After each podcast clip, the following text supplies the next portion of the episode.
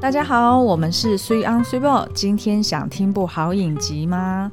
那我们在上一集有聊到，我们开始一个抗疫新生活的片单计划。嗯，也就是呢，我们在接下来会挑选至少十二部的片单，来带大家开启一个，就是呃，不管你是自己一个人关在家上班，然后。呃，还要跟老公大眼瞪小眼，或者是还有一堆小朋友们在那跑来跑去，嗯，然后很辛苦的大家哈，都关在家里面。那我们就推荐几部戏剧作品，然后让你可以就是。有一些正能量，然后对啊，而且心情好一点，就是为了应应这个新的生活哦，生活形态，嗯、相信可能呃，大家虽然忙碌的程度呃应该不会减少，可是呃，因为毕竟少了通勤的时间嘛，所以可能哎每天会多多出呃可能一两个小时，嗯，那这样子呃，如果我们有一些戏剧作品推荐的话，大家不妨感到呃烦躁，因为也不能出门，然后可能也会被疫情弄得很心烦意乱的时候，哎，不妨可以看看我们推荐的这些作品哦。转换一下心情。嗯，好，那我们上一集呢，其实聊到防疫新生活的第一步，当然就是要整理你的居家环境啦，嗯、因为你要在这边待二十四小时。对，日后呢，你也要顺便整理一下你老公。那这个我会在之后的几集会再跟大家分享哈。嗯、那呃，今天呢，我们同样就是跟上一集一样，就是我们会讲一个嗯居家整理，然后进而到你的心灵。心灵层面的整理是好，好。那我们上一集呢，呃，是分享两部电影，一个是呃，算是一个影集吧，就是《怦然心动的人生整理魔法》。嗯哼。那这个影集呢，它其实是一个呃日本专业整理师近藤麻里惠他的一个算是半记录的一个秀。嗯，我觉得能够整理出诗。整理成为整理师真的是很厉害，很厉害啊！她跟她老公超级有商业头脑的，对不对？我搞不好可以以后可以叫做京剧师，京剧师。OK，好，那他呢？呃，最知名的就是他所谓的这个呃五大分类法嘛，就等于是说你要在整理之前要把。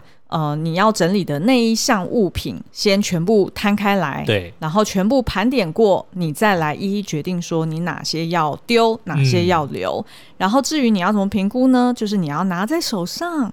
然后去感受，对，有没有心动的感觉？如果有，就留下；对如果没有，就要毫不犹豫的断舍离。对，嗯、那呃，所以如果大家对这个影集有兴趣的话，也可以到我们上一集去听哦。我们有描述更多它的这个方法。那另外呢，我们就也推荐了一部叫做。就爱断舍离的泰国电影，嗯，那这一部呢，它呃，就是在讲说一个女主角她想要追求家里的一个极简风，就是常常看到到处都空空的那种感觉，白白的，就非常实用主义的一个风格。然后于是就跟他哥哥决定说要开始来整理他们家，欸、然后就好奇问一下，嗯、你有看过不是白色的极简风吗？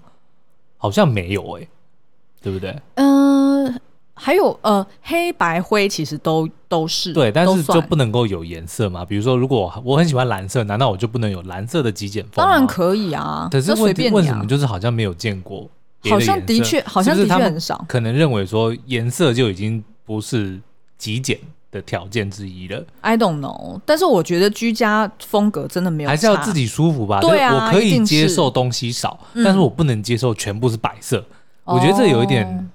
就是会会跟我自己的这个心灵会有点冲突，就我看到如果全部是白色，我觉得我会恐慌哎、欸。哦，是哦，嗯，是觉得就觉得太素了哦，知道吗？但如果是全部蓝色，我觉得还 OK，然后可能就是搭配一些木质的家具，嗯，对，它还是可以很极简呐，对但是没有必要说全部弄得很白。OK，哦。好哦，那反正 反正我们家都已经装潢好了，我也不晓得你现在是想要把某一个房间给漆成蓝色？没有没有，我只是在想说，就是为什么那么多极简风的房间或者是呃装潢，他们都没有任何其他颜色的元素在里面？哦，的确是比较少，啊、但是我看到蛮多北欧的极简风，它是有很多像你说的木质或者是藤。就是有很多比较天然的元素，嗯、是的确也是有，然后清水膜啊那，种的也算啊。可是那些可能就不会让人家觉得是极简风啊，因为那个是刻意去弄的，对不对？哦、我觉得可能极简风的条件，这个我们也许要科普一下，就它它的定义就是你不能够刻意的去弄。哦，你懂我意思吗？就是装，你不能说我要找一个漂亮的东西放在这边，我就是要找，比如说你买一个钟，你不能考虑说它搭不搭，嗯就是一个钟就放在那里，你懂我的意思吗？因为如果你去想它搭不搭，那这不就是违背了极简风的？我发现我没办法回答你耶，对对因为因为我自己看，就是我自己看这么多这种装潢的影片，嗯，我是觉得好像现在并没有呃区分的这么的严格，对，就很多东西其实是混淆在一起的。有些人家可能是那叫 fusion 吧，哦，就是有些人家可能是呃所谓工业风，但是它又带一点点乡村的元素，对，就是呃可能。明明就是工业风，但是它混搭一点那种小碎花，嗯，那个你也说不出来它，它那它到底是工业风还是乡村风？Okay. 就是其实就是在居家的时候，其实你爱怎么弄就怎么弄啊。哦，对啊，就你自己开心就好。OK，好，好，那所以在这个旧爱断舍离里面，就有从呃他一开始的大量断舍离，然后到最后他去自我反省到说，哎，女主角自己本身对于感情、对于人际关系上面，嗯，也往往采用。就是很实用主义的方式，断舍离了他很多其实对他来说很重要的人，嗯，然后他就开始回头去找他们的一个和解的过程，就变成说他可能反省到说自己是太过刻意的想要利落，想要呃简化自己的人生，嗯，但是却殊不知。过程中就伤了很多的人的心，对对对，所以我还蛮推荐这一部电影的。嗯、好，那我们今天呢要推荐的就是现在在 Netflix 上面的一部新的韩剧，嗯、叫做《Move to Heaven》。我是遗物整理师，差点讲成整理师。好，我是遗物整理师哦，嗯、那也就是专门为死者搬家的这一群人，专业者的故事、嗯、是。好好，那我们先来介绍一下，呃，这十集呃是在讲什么？那基本上现在全数都已经上了，我还蛮讶异，我本来以为韩剧通常在 Netflix 上面都会是跟播，它这个可能不太一样，因为它是我记得我有看到它是 Original Netflix Series，所以是 Netflix 自己制播的。哦，嗯、所以有可能是这样，还是他自己买下，我也不知道。不知道，OK，以后不知道的事情就不要随便乱讲，好吗？不然到时候又有人来攻击。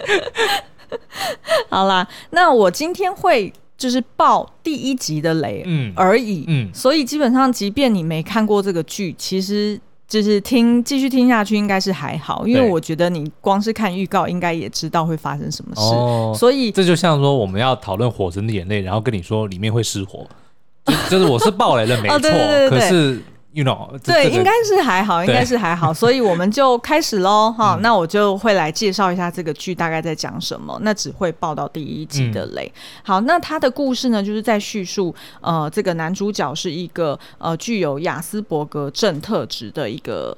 叫做韩可鲁的一个二十岁的男生，可鲁就是那个再见了可鲁的可鲁，呃，就就是那个可鲁，哦，但是应该没有关系，对不对？嗯，我又问了一个你不知道的答案，目前看起来是没有关系。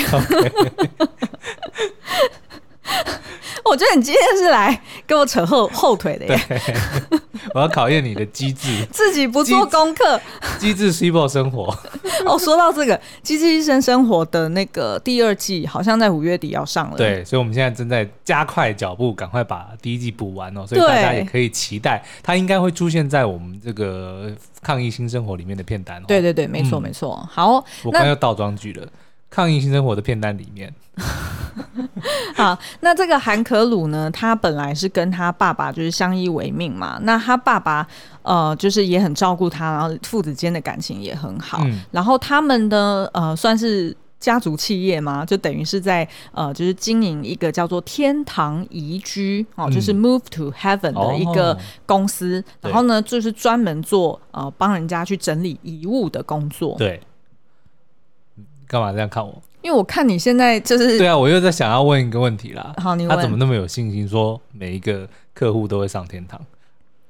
他不有没有 move to hell 啊？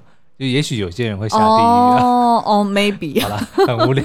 但是 anyway，他就是拿对对嘛，会来会来的客户当然都会认为说过世的亲人都是好人。对呀，对啊，而且你拿钱手软嘛，就是对，就就等于是说所有的这个销售员都会。都会说帅哥美女是一样的概念，啊、对不对？对啊、所以所有的这个遗物搬家师都说，您的亲人已经上天堂了，我们帮你把他搬家到天堂。这就有点像是你知道以前以前上课的时候去买那种美而美早餐店，嗯、然后那个老板娘都一定会讲说：“帅哥，今天要吃什么？”哦、对对对对，然后因为通常都很多人嘛，所以当他一叫帅哥，全部人就抬头看他，就有点尴尬，你知道吗？然后就不晓得那自己到底以后就听到美女要不要抬头？我觉得这就是对号入座啊，所以客户就当他们说哦，move to heaven，他第一第一个印象就说对啊，我的亲人上天堂了，嗯，所以我就要找这一间。对，然后他可能心情就会好过一点吧，对对，就觉得比较温暖一点。嗯、对，那所以呢，他们两个人就呃就是专门在做这件事情。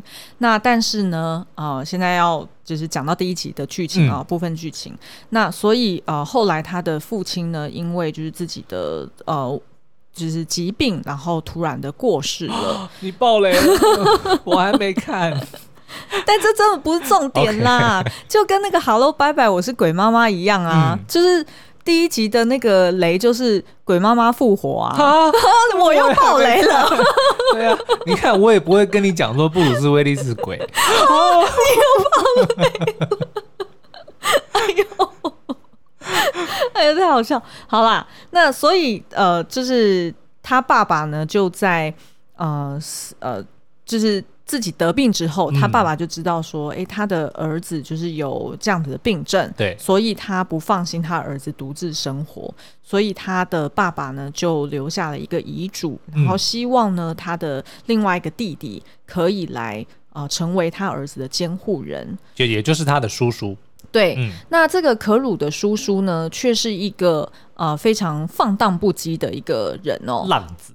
对，他其实才刚从呃监牢就是出狱出来，是，然后自己也不太知道未来人生要做什么，然后在生活态度上也非常的散漫，非常的随便。嗯，那所以一开始大家一定就会觉得说，天哪，这对于可鲁来说也太凄惨了吧？对，爸爸才刚死，然后隔天马上就来一个陌生人，哦，所以他们从来没见过。呃，就是并没有演到说他们以前有什么渊源，哦，但是基本上对可鲁来说是一个不熟悉的。亲戚。对，嗯、然后而且还生活习惯那么的不同嘛，嗯、那所以呃一开始大家就可以看到他们两个之间有非常多的冲突。是，那所以接下来的故事呢，就会是呃这个叔叔呢，他就被规范说，呃你如果要成为可鲁的正式的监护人，嗯，那你就要跟他住三个月，然后不要出事，对，然后两个人就是能够呃和平相处，那这样子呢，你就有。资格去某种程度去支配，或者是去管理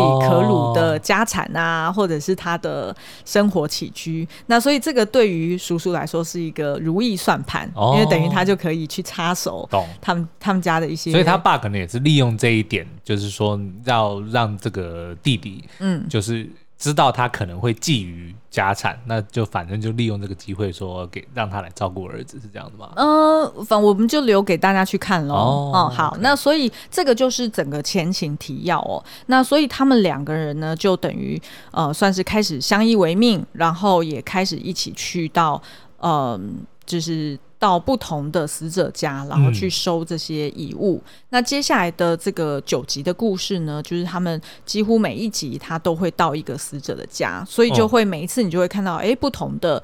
配角出现这样子哦，那我问一个技术性问题，所以这个职业就是、嗯、呃遗物整理师，可鲁是在之前就已经跟着爸爸在做了，是不是？OK，然后他的叔叔是完全外行，嗯，不知道是在干嘛的。对对对，OK，好，嗯嗯嗯，好，那所以呃我们可以看到，就是他呃接下来会有出现几个。死者就是包含、嗯、呃一个人独自呃受伤，然后死在这个租屋处的一个实习生，嗯、哦，然后再就是一个独居的失智老人，嗯，然后还有那种被无辜攻击死亡的一个医生，嗯，然后还有呃被瞧不起的社区管理员夫妻等等，所以每一个人。背后都有一个心酸的故事，嗯，就是不管他是因为什么样的状况而死亡，他都有他的人生故事。所以那个影集也会演到他生前的故事，然后演到他如何死亡，这样吗？对对对，嗯、那所以呢，呃，我觉得这个剧的亮点就是说，呃，可鲁跟他爸爸其实是一个非常用心在整理呃死者遗物的，呃。就是一对父子，因为他们认为要尊重死者，就是呃一开始你进到这个空间，不管是死者的房间或者他家，嗯、呃，第一个要先脱下帽子，对，然后呃，直接跟他们自我介绍，然后跟他们致意说：“叉叉叉，你死于呃民国几年几月几日？”哦，然后哦，他可能是有习俗，就说也许就跟布鲁斯威利一样，他。还在那个空间，有可能、啊、不知道他自己已经死了。对对对，所以你要先，哦、你要先告诉他，说你已经死了。对，你已经死了。哦、然后我们现在来到这边是要帮你搬最后一次家。对对，那我们是谁谁谁谁谁谁？那请你们就是呃，就是理解到我们现在要做的事情。对，不要打扰。对对对对对。那所以这个是一个蛮特别的一个仪式，呃、仪式等于是说他们一开始就会用一个很恭敬的方式，然后去跟。死者对话，嗯，然后才开始他们的这个整理。那他们在整理当中呢，也会去呃找出对于这个死者来说最重要的物品。对，有可能是存折，有可能是他的日记。也有可能是他自己与家人的照片，嗯、甚至是遗书等等哦。那他们要去判读说，诶、欸，哪些东西对于这个人来说是最重要的东西？对，其实他不一定都可以立马找得出来，因为像是刚刚提到的这几个，可能是很明显很重要，因为对于家属来说也很重要嘛。嗯、有没有现金留下来？这个是当然是第一个，就是最现实的问题。是。然后第二个就是，呃，对于这个死者来说，他有没有很重视的事情或者遗愿？对，然后是他在死亡的当下，嗯、他来不及跟他的家人交办的，或者是有一些。嗯，说不出口的秘密。对对对对，嗯、所以他们要去抽丝剥茧。所以呃，可鲁的爸爸就有教他说，呃，你可能就是你不能只看表面，你可能要细心的去思考，然后去观察。那但是因为可鲁他是有呃亚斯伯格病症的人，所以他是特别的冷静，然后也特别的执着。嗯、他对于很多的数字，或者是对于那种系统性的逻辑性的东西，呃，分类，他非常清楚，嗯、所以他可以一到这个空。空间，他马上就知道说，哦，这边总共有几张发票，或者是这边有呃几个呃，譬如说包包，然后里面有什么什么东西。对，那他可能就会直接看表面说，哦、呃，对，那他就是呃，这个死者他特别喜欢吃御饭团，哦、然后因为呢，他每天都有呃买御饭团的发票，然后他就直接说，因为他很爱吃。嗯、可是呢，爸爸就会教他说，嗯。呃，你要不要再仔细想一想，他是什么样背景的人？对，为什么他都吃同一间的呃便利商店的御饭团呢？嗯、是他真的特别喜欢吃这些御饭团？对，还是是因为经济拮据的状况，还是是因为？有其他的原因，嗯、懂。然后，因为你需要去分辨出这些真相，你才会知道说，哎，哪些人对他们来说，可能是除了家属以外，嗯、也很重要的人。懂。那是不是我们有这个责任，把这个重要的物品交托到那个重要的人身上？所以他们的呃，就是中心主旨，这个精神就是说。呃，要去尊重这个死者，然后并且去想象他生前是什么样的人，他重视的是什么样的事情，嗯、然后把他死去之后可能会有的遗憾帮他去解开。哦，那我知道了，也就是说他们 刚发生什么事？没有，就是因为最近不是还有大发不动产吗？也就是说，大发不动产里面的房子就是没有经过可鲁跟他爸爸去收拾解决遗憾的，所以那些鬼魂就会一直流荡在那边，哦、变成凶宅，诶？然后才会有大发不动产出动去驱魔，然后再把这个房子可以卖掉，诶？对不对？其实是一个同一个宇宙，诶是诶，诶可以耶，诶对耶，嗯、大发不动产，白了我也可以在 MyVideo 影音平台上面看得到，嗯，然后你追到第几集？我追到第三集。OK，对，它比较短啊，所以还蛮容易消化的。OK OK，好哦，那所以呢，我觉得这部片呃，就是从他的叔叔进来之后，当然两个男主角的这个亮点就是呃截然不同的个性，然后跟嗯，就是怎么讲价值观，嗯、然后互相冲突，然后带给彼此一些成长，然后当然另外一点就是所谓的呃这出剧他想要。带给大家提醒大家说，你很多事情都不要只看表面。是，譬如说他们去看死者的这些遗物，可能也不能只看表面，然后就评断他就是一个什么样的人。嗯、他可能背后有很多的呃原因或者是出发点。对。然后二方面是。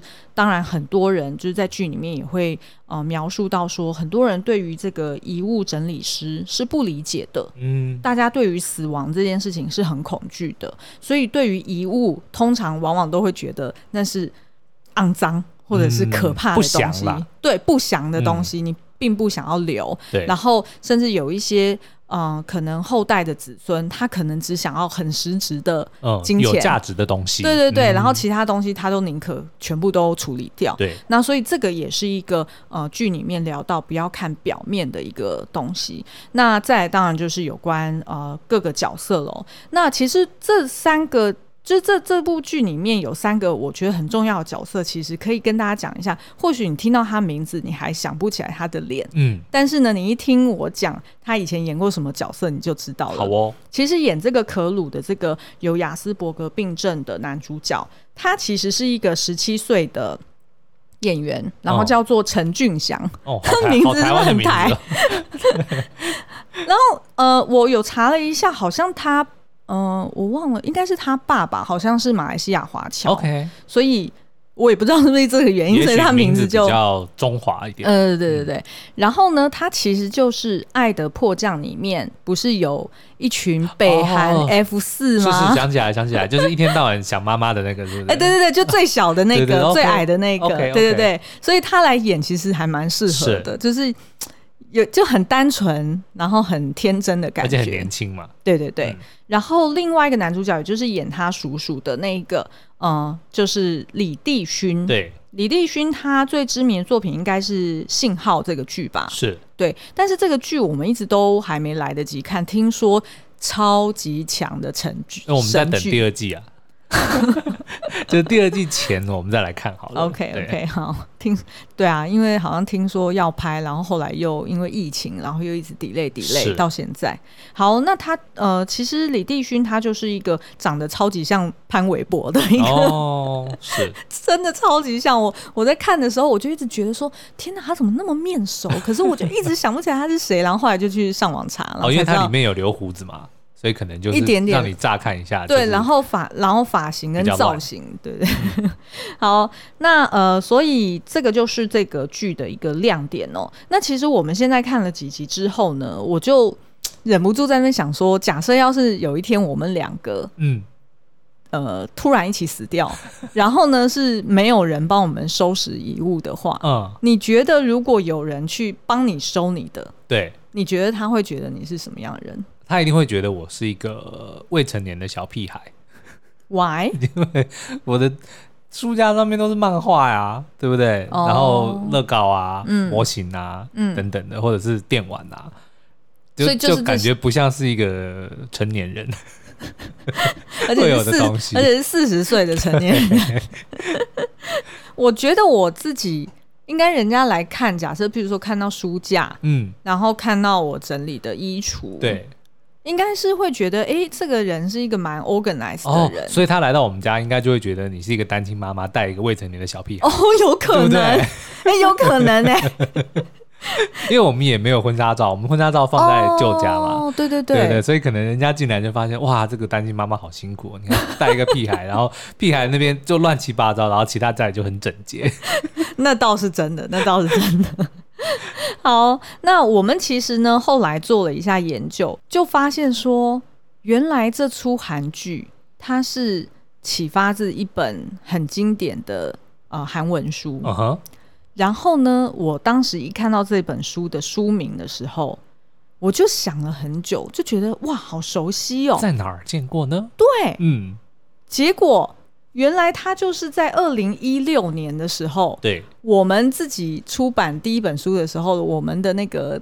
第一家出版社商周，嗯，他就曾经送了我这本书，哦，但是呢，我那时候拿了，然后就一直都没有看，然后就放在我的书架上面放好久，对。放，你看从二零一六放到现在，你一定想说，哼，也没卖的比我们好，然后就放在那边，殊不知我们的销量就一落千丈。哎、欸，但我们的出版社应该要觉得就是很窝心吧？欸、就是我即便没读，但是这本书就一直好好的、干干净净的放在书架上面。哦，可能就只是遗落了而已啊。原来呢，它就是改编自一本叫做《离开后留下的东西》。嗯，遗物整理师从逝者背影领悟到的生命意义的这本书哦。哦嗯、那他其实呢，作者就是一位呃韩国，等于算是韩国初代的一个遗物整理师，叫做金喜别。然后这个新金喜别呢，他其实原本是在做礼仪师。那他呢，呃，其实在这个行业里面做了二十年，然后他也呃有接触过超过一千人的死，就是等于是。有安顿过一千位死者的这个遗物，嗯，那可是呢，他呃，就是先做礼仪师做一做之后，就是某一天，就是他的那个呃，就是某一位死者的这个家属就拜托他顺便处理。这个家属就是这个死者的遗物，对，于是呢，他就开始了做这个遗物整理师的工作。嗯，然后所以呢，他就呃把这些回忆写在他的这本书里面，然后集结了总共有二十六个人的故事。对对，然后他就在里面去呃顺，就是等于是也去 reflect 说，到底真正对于呃就是死亡。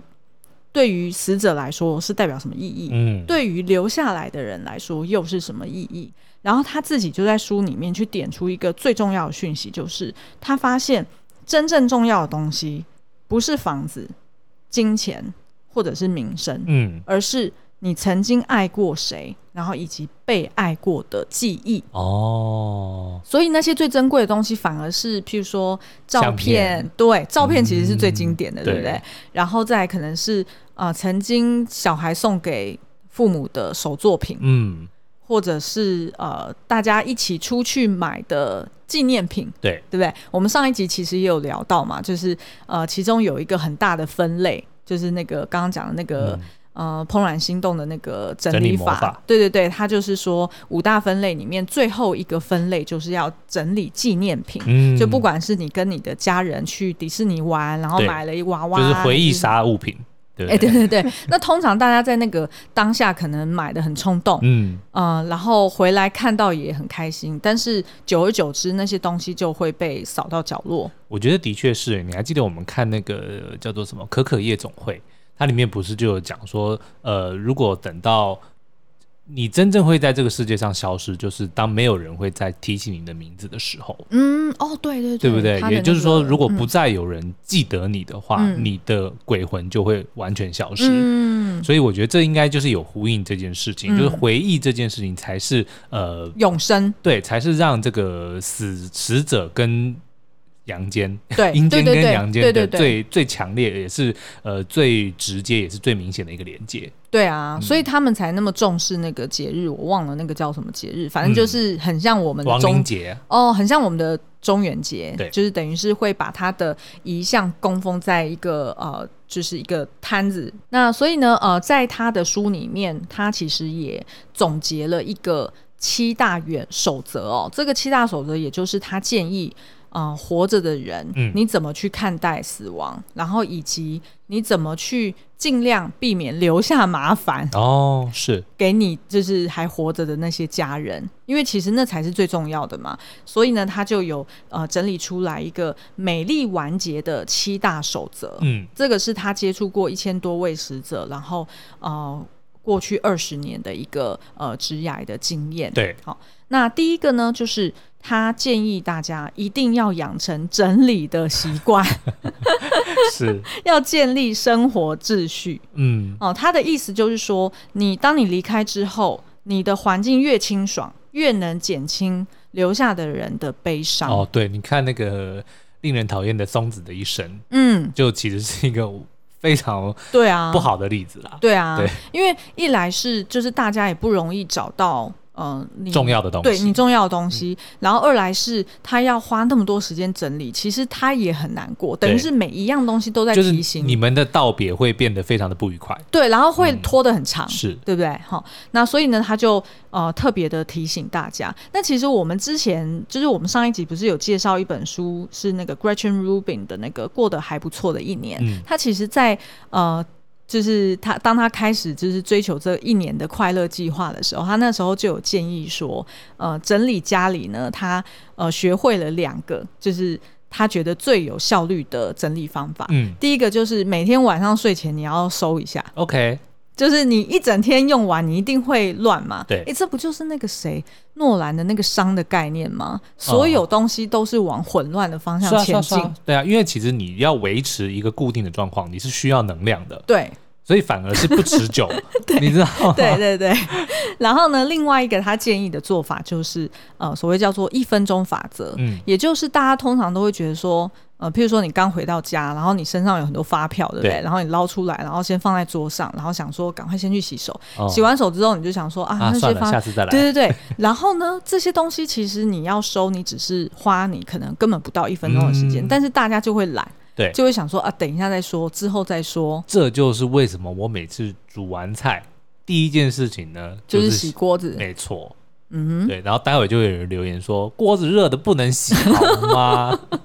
你怎么那么在意大家留言呢、啊？没有啦，我是 我觉得正义魔人真的很哦，很伟大啊啊！那我自己整理的一个心心法就是，我常常收纳东西收到我自己都会忘记我放到哪里去，是，所以我反而花更多时间去找那个东西我到底放在哪。嗯、结果后来呢，就发现我自己要去收纳的时候，我一定要把那个东西它要使用的场景，嗯。跟它收纳的地方要有因果关系连在一起，是，要么就是在旁边，要么就是呃我的符合我的动线，OK，不然就会。你永远都找不到。比如说卷筒卫生纸就一定要放在厕所或厕所对类似像这样子里面，对对，类似这样。就你不要放到书 书房或者哪里，就永远找不到。我之前把我们卫生纸全部放在那个床头柜，对啊，然后就完全忘记，然后就再买，然后又一大堆，对不对？但我没有在囤卫生纸哦，我只是发现怎么找不到，无意间囤的。对 对对。好，好，那这个就是他呃建议的第一个啦，就是你要养成整理的习惯，嗯、然后帮助日后你的家人好整理。然后第二个呢，就是如果你有很多重要的话，你想要说的话，你没有办法说，那你就用写的。对，因为他也发现，呃，有很多呃，就是死者其实他可能很在意某些事情，嗯、然后他一直重复做，然后但是呃。他的家人看不出来那个模式，看不出来他做这件事情的目的是什么。那这个呢，其实也有被改编在这个剧里面。那可鲁的角色呢，他就会去有点像侦探柯南一样，嗯、他就会去剖析，然后抽丝剥茧，找出那些 missing link。OK，然后让家家属知道说，哦，原来死者其实他想要向你表达这件事情，嗯、他在死前一直重复做这件事情。哇，那其实是有一点科学的通灵哎。哎，对啊，对不对？借由科学证据来翻译死者想要讲的话，其实就有点像谁是被害者，对，对不对？就是透过死亡的这些呃蛛丝马迹，嗯、然后来找出真相。对、嗯、对，好。然后呢，第三个就是。重要的物品，请放在容易找到的地方。对，因为他整理了那么多年，他发现大家都会因为害怕遭小偷，所以 对，所以就把譬如说银行密码抄在某一张纸，然后那张纸可能粘在什么镜子后面，嗯、还是什么夹在书本里面。结果那些东西你反而最最早忘记。对，然后你又没有交接给你的家人。嗯、对，所以。最后那些东西其实是最宝贵的，然后可能都丢丢掉了，嗯、甚至还有那种就是老人家可能会去领很多现金，因为不放心放银行嘛，对，然后就放在床底下或放在什么藏在床垫里面，有没有？嗯、那当然就是死者的床垫，大家一定都会拿去丢，对，那结果就钱就都没了，是，所以他就提醒大家一定要把重要的物品放在容易找到的地方，要不然就是你要交接，嗯，或者画一张藏宝图。然 后结果那藏宝图也不见。好，然后呢，第四个就是不要隐瞒病情。嗯，那这个呢，其实他是有一个蛮悲伤的故事哦，因为他说呢，其实有一个父亲。他就是很担心他成为独生女儿的一个包袱，嗯，所以他自己生病了也都不告诉她，然后自己独自支撑了半年之后死掉了。对，然后他每天呢，其实都一直在看女儿的照片，所以就是这个作者他就发现说，哎，那个照片可能就放在很容易找到的地方，嗯，然后呃，这个爸爸呢，他也不敢打电话给女儿，然后就很担心说自己可能跟。就是女儿通话的时候会忍不住说出她自己有病的这件事情，然后后来呢，这个作者他就发现说，当女儿知道原来父亲最后死前的半年独自承受病痛，然后就过世了之后，嗯、反而这个女儿满怀歉疚。对啊，我相信一定是因为她连她连安慰或者说连呃付出的机会都没有。对啊，对啊，就等于是她的机会完全被剥夺了，嗯，所以反而这个女儿后来。就是精神状况就出了问题，对，反而是一个更大的遗憾。对对，然后第五个呢，作者也建议说，呃，你要充分使用你拥有的东西。嗯，什么意思呢？他说他自己常常在整理遗物的时候，找到一堆完全没有用过的新东西。哦，我跟你讲，这个我最有心得。为什么？因为我每次玩游戏，嗯，尤其是玩那种 RPG，叫做 role playing 角色扮演游戏，就是要玩很久的，然后你要跟着故事，然后你就会。一路上累积了很多的宝物啊、道具啊，有的没的，对不对？装备，然后每次都会在想说，这个这么强的东西，我要留着打最后大魔王用。这个这好的东西，我不要现在用，我要下次再用。嗯，然后结果破关了，才会发现说一堆东西你从来都没有用过。哎，那你可以再拿去卖吗？不行啊，就结就破关啊，没有意义啦，哦、对不对但是现在的新的游戏就有很好的，他们叫做 New Game Plus，、嗯、就是你可以再重玩一次。然后就是带有你旧的装备，oh. 所以但是以前的游戏没有啊，以前是破关就破关了，oh, 就归零了，对，就是就没有了。嗯、所以我那个时候就常常就会觉得啊，我早就用掉了，用掉就好了。所以我现在游戏都都是这样哦，有东西马上就用掉，对不对？有这个金珠马上就抽卡，就不留了。好多术语啊、哦。对，好，那这个作者他是有提到说，其实有一个死者呢，他就是把赚来的辛苦钱全部都存起来，嗯，然后他发现这个死者他每天三餐。都只吃辣椒酱跟泡菜，是。然后后来因为意外死亡，然后什么东西都没有享受了，所以他就觉得说，那何必要这样子呢？就是、但是他是留给后代吗？还是没没讲？呃，他没有提到。Okay. 但是他就是看到这个死者其实过得非常节俭的生活，嗯、然后钱存了很多，那不太确定之后要拿去怎么样使用。但是他就是。呃，提到说，可是其实他也收拾了很多那种完全全新的物品都没有用过，那反而都占了空间。那所以他就建议大家，如果你真的平常没用到，就有点像是以前不是有那种。衣物的整理师、嗯、有没有也有那种教人家？对对对，他来帮你帮、就是、你断舍离。对对对，然后他们不是也是讲说，嗯、如果你打开你的衣橱，然后过去一个月你从来一次都没有穿过衣服，那你未来铁定都不会穿。OK，你就干脆就直接捐出去。但是也许就是现在夏天啊，然后结果我把我羽绒衣丢掉了，怎么可能？对啊，我过去一个月没。好了，那要不然就过去一年嘛。OK，哎、欸，其实说真的，我自己也是过去一年有好多。就是同样的衣服，嗯，不管我们搬几次家，那些衣服我都搬过来了。但是事实上，我真的是都没有都舍不得丢。对，但是其实你也不会穿。然后就是可能会在那边想说啊，好像某种场合可以穿，但是事实上那些场合永远都不会出现。不过衣物现在还好，因为都是可以捐出去的，对，对不对？所以也不会浪费。嗯，嗯，然后你刚刚讲到的那个，就是、嗯、呃东西没有使用掉，然后人就过世了。其实也跟那个游牧人生里面讲的，比如说他们买了一台游艇。对不对？哦，但是到死的那个那个游艇从来都没有离开离开他们家车库过。对，所以就让这个 Swanky 觉得很那个矮叶。对，所以他就是我我绝对不要让我的游艇就这样子，这样到死都没有离开车库，所以他就上路了。然后，而且他本身就很爱划那个独木舟嘛。嗯，嗯，好，那第六个呢，就是要为自己而活。嗯，这个我相信应该是。老生常谈。对，然后几乎所有生病的人或者是将死之人，应该讲给大家的建议都是这样吧？对，之前不是也有一个好像澳洲的某一个护士，我一下忘记了，他就有整理说，哦、呃，人死之前的五大遗憾哦，因为其中一个就是没有按照自己的生自己想要的方式去活，因为他就是在安宁病房里面照顾的嘛。嗯，嗯，好、哦，然后最后一个就是。